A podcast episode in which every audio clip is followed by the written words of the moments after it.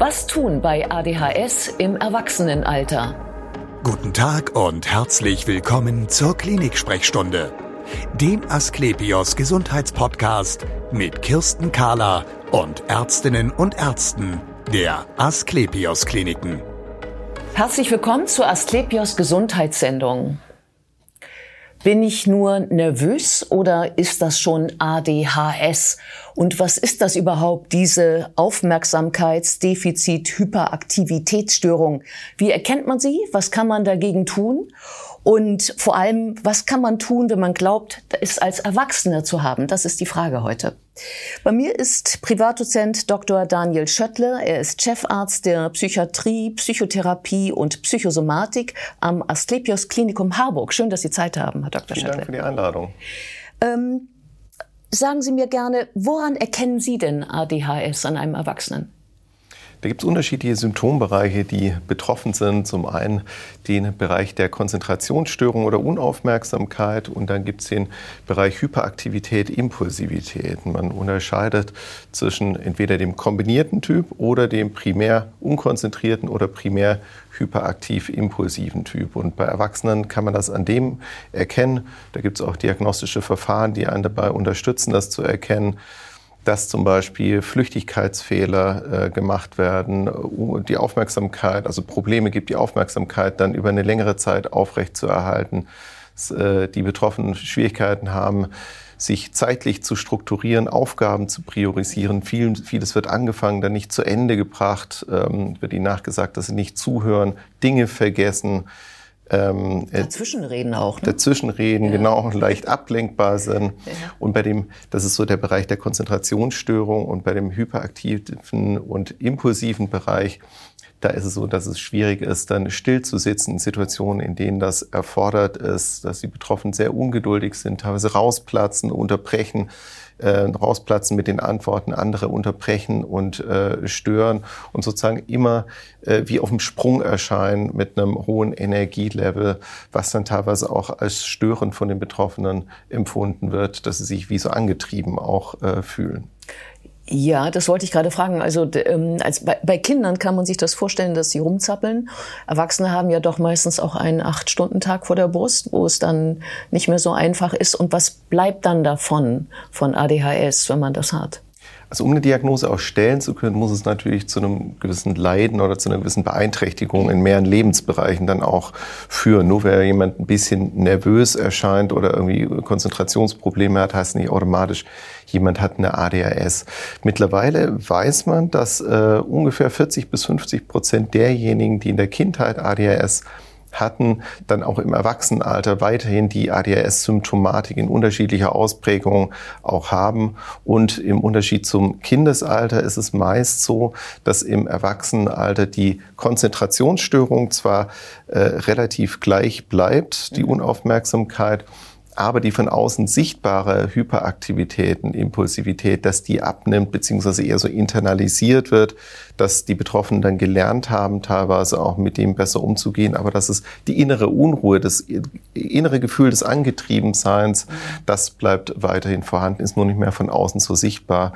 Wenn man jetzt die diagnostischen Kriterien anguckt, dass dann teilweise abgefragt wird bei Kindern, läuft über die Stühle und Tische im Unterricht, das haben viele Betroffene im Erwachsenenalter gelernt, dass sie da andere Kompensationsmechanismen ähm, haben, wo das Ganze nicht mehr so auffällt, beziehungsweise die Hyperaktivität nicht mehr so von außen sichtbar ist. Ja, genau, es fällt nicht so auf. Ähm, dann frage ich mich, wie finden denn dann Erwachsene überhaupt zu einem Therapeuten, wenn es nicht auffällt? Kommen sie wegen was anderem?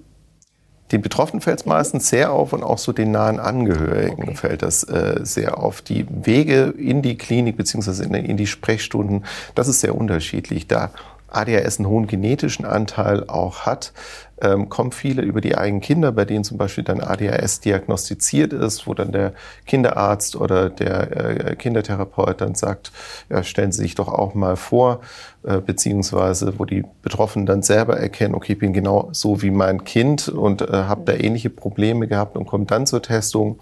Einige aber auch über äh, das Internet, indem sie sich informieren über ADHS. Also das sind die ähm, die Wege relativ unterschiedlich. Ja, oder auch vielleicht über andere ähm, äh, psychologische Probleme, die dadurch entstanden sind, dass man ja doch sich anders fühlt, als die anderen sind.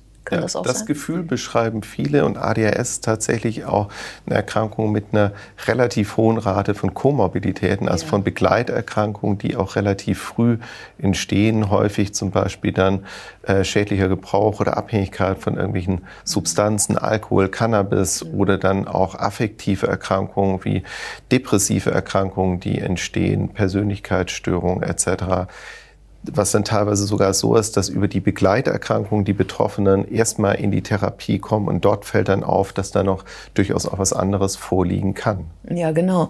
Äh, Sie haben eben schon angesprochen Genetik. Ähm, kann ich also was dafür, dass ich ADHS habe? Nee, dafür kann niemand äh, was äh, ADHS zu haben. Ähm, es ist so, dass man davon ausgeht, das weiß man aus so Zwillingsstudien auch und äh, großen Kohortenstudien, dass der genetische Anteil sehr hoch ist. Also ADHS, wenn das zum Beispiel in der Familie vorkommt, dann hat man eine deutlich höhere Wahrscheinlichkeit als erstgradig Angehöriger ähm, dann selber auch eine ADHS zu haben. Da ist die genetische Komponente mhm. schon vorhanden. Das sehen wir auch in den Sprechstunden, dass wenn man dann fragt, gibt es andere Menschen in der Familie mit ADHS, dass sehr häufig dann auch äh, geantwortet wird, ja, zumindest besteht der Verdacht äh, bei manchen. Welches Gen oder welche äh, Gene dafür zuständig äh, sind, das weiß man bisher noch nicht. Man kennt, äh, es gibt große genetische Studien, wo es einzelne Hinweise bei bestimmten Genen ähm, auch gibt, die dann gerade auch ähm, regulierend für das Dopamin- und Noradrenerge-System sind, das genau. da involviert ist. Das heißt also, ähm, es hat etwas zu tun mit, dem, mit der Reizverarbeitung, glaube ich, die, genau, von außen nach innen. Reizverarbeitung genau. auch und äh, mit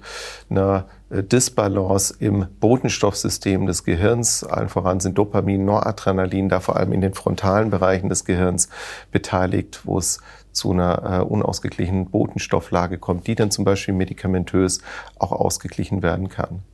Womit wir bei der Therapie sind, sofern man das überhaupt therapieren möchte. Also wenn man das Gefühl hat, man möchte als Patient, ähm, sind Sie der richtige Ansprechpartner. Wie können Sie denn helfen? ADHS selber ähm, muss nicht unbedingt, also nur aus der Diagnose selber leitet sich noch keine Therapienotwendigkeit äh, ab.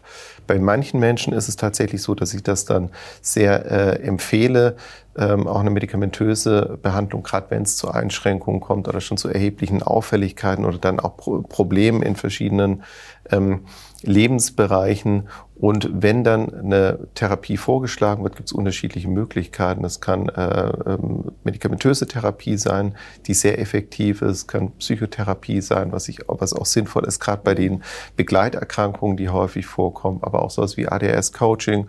Sport äh, äh, zu machen, Ergotherapie, Hilfe bei der Alltagsstrukturierung. Da gibt es unterschiedliche Möglichkeiten. Ah, das heißt, man kann ja auch ähm, für sich so eine Selbsttherapie finden die Energie abzuleiten, sozusagen, die man zu viel im Körper hat, indem man zum Beispiel viel Sport macht? Zum Beispiel Sport, Ausdauersport vor allem ist äh, sehr hilfreich. Nicht bei allen äh, Menschen mit ADHS, aber bei äh, vielen ist das sehr hilfreich. Es hilft auch, sich erstmal über ADHS zu informieren, Bücher drüber zu lesen, Selbsthilfegruppen vielleicht zu äh, besuchen, um das äh, äh, auch besser kennenzulernen. Und was da auch nochmal wichtig ist, dass für manche Menschen das schon ein sehr gutes Erklärungsmodell sein kann, warum ihr Leben anders verlief wie bei anderen Menschen. Ja, und vielleicht ja auch auf eine ganz andere Art und Weise auch gut. Also wir sprechen ja nun über eine Therapie und Therapie äh, impliziert ja häufig, ähm, dass man etwas verändern muss. Muss man das eigentlich tatsächlich oder ist das auch eine Chance, ADHS? Absolut, ADHS geht auch mit einigen Stärken ein. Er ist so beides. Ne? ADHS kann dazu führen, dass man im sozialen, beruflichen Bereich äh, und so weiter große Probleme hat, nicht so vorankommt, wie man sich das selber auch wünscht. Und auf der anderen Seite, wenn man so die richtige Nische gefunden hat, kann ADHS mit sehr vielen Stärken einhergehen, einer äh, großen Motivationsbereitschaft, andere auch zu motivieren, einem hohen Energielevel, eine Begeisterungsfähigkeit, eine Kreativität, um jetzt nur einige zu nennen, was äh, viele ADS-Betroffene dann auch auszeichnet wird und die das sehr erfolgreich, wenn sie die richtige Nische gefunden haben, dann auch einsetzen können. Ja. Und wenn man dann, also nochmal Thema Therapie, wenn man dann doch das Gefühl hat, man muss ein bisschen runter mit sich oder man muss bremsen oder es kann nicht so weitergehen.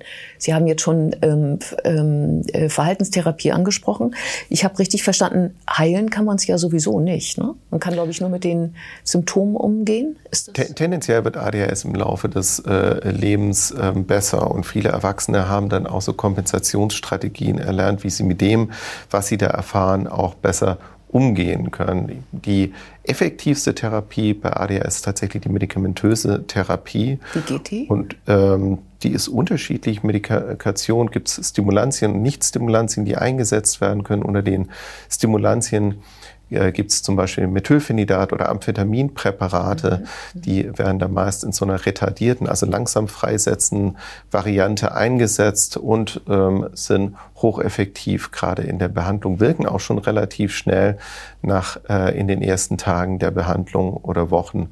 Und dann gibt es noch Non-Stimulantien, also nicht betäubungsmittelpflichtige Medikamente, wie zum Beispiel das Atomoxetin, was ähm, auf das noradrenerge System dann auch abzielt. Das ist ein Medikament, was ein bisschen länger braucht, bis es wirkt, aber auch eingesetzt werden kann zur Behandlung der ADHS.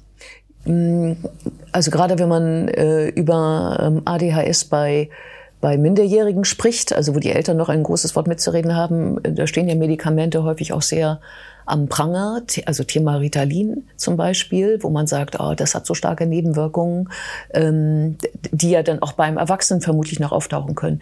Was ist davon zu halten, von Nebenwirkungen? Kann man das beherrschen und trotzdem die Vorteile des Medikaments nutzen? Ja, wichtig ist natürlich, dass äh, der Patient oder die Patientin vorher über die Nebenwirkungen, die möglicherweise kommen, aufgeklärt ist und dann äh, im Erwachsenenalter hat man den Vorteil, kannst den Patienten, Patientin vorschlagen, ähm, eine Medikation dann einzunehmen. Sie können das dann auch probieren. Dann fängt man einfach niedrig dosiert an und tastet sich von der unteren Dosis langsam an die Dosis, die effektiv oder als effektiv empfunden wird, äh, dann heran. Und die äh, insgesamt ist so meine Erfahrung, klinische Erfahrung, dass es von den allermeisten Menschen sehr gut vertragen wird, also die Stimulantien. Äh, mit welchen Nebenwirkungen müsste ich denn theoretisch rechnen?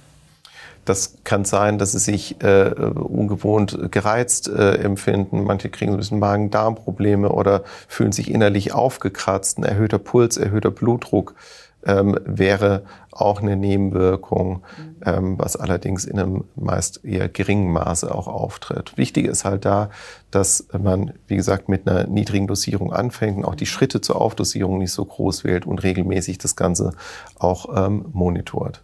Und ähm, Sie sagten vorhin, das wirkt relativ schnell. Ähm, redet man da von Stunden?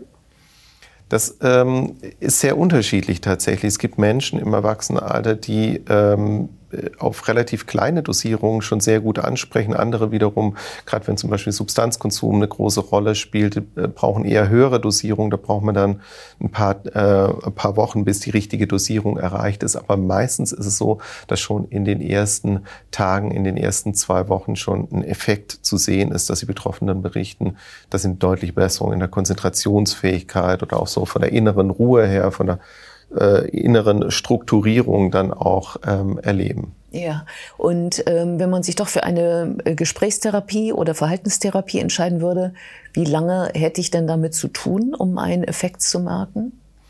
Meistens Verhaltenstherapie wirkt meistens äh, beziehungsweise eine Psychotherapie ähm, im Vergleich mit der Medikation deutlich geringer auf die ADHS-Symptomatik. Nichtsdestotrotz ist es wichtig, auch da äh, die Betroffenen zu begleiten, weil, wie gesagt, viele auch Begleiterkrankungen dann auch haben und was fast alle auch berichten, das ist eine Selbstwertproblematik, dass sie schon als Kind irgendwie gehört haben, du kannst das nicht, du bist irgendwie äh, zu faul, du hast es irgendwie nicht, nicht drauf und glauben das dann irgendwann mal und dann entwickelt sich so eine relativ früh beginnende auch Selbstwertproblematik. Insofern kann da eine äh, Therapie auch sehr äh, hilfreich sein. Hilfreich auch, um die eigenen, nicht nur die Schwächen besser, mit denen besser umgehen zu können, sondern überhaupt erstmal die eigenen Stärken auch äh, erkennen, ausbauen zu können. Ja, vielen Dank für das interessante Gespräch. Ihnen vielen Dank für die Einladung.